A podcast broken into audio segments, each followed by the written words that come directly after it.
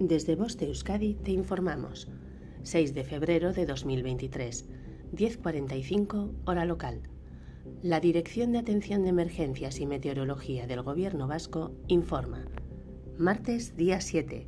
Aviso amarillo por temperaturas mínimas heladas desde las 00 hasta las 10 hora local.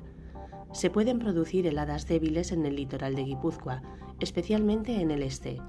A partir del mediodía, precipitaciones débiles y dispersas, con cota de nieve que podría situarse en torno a 700-900 metros. Significado de los colores. Nivel amarillo.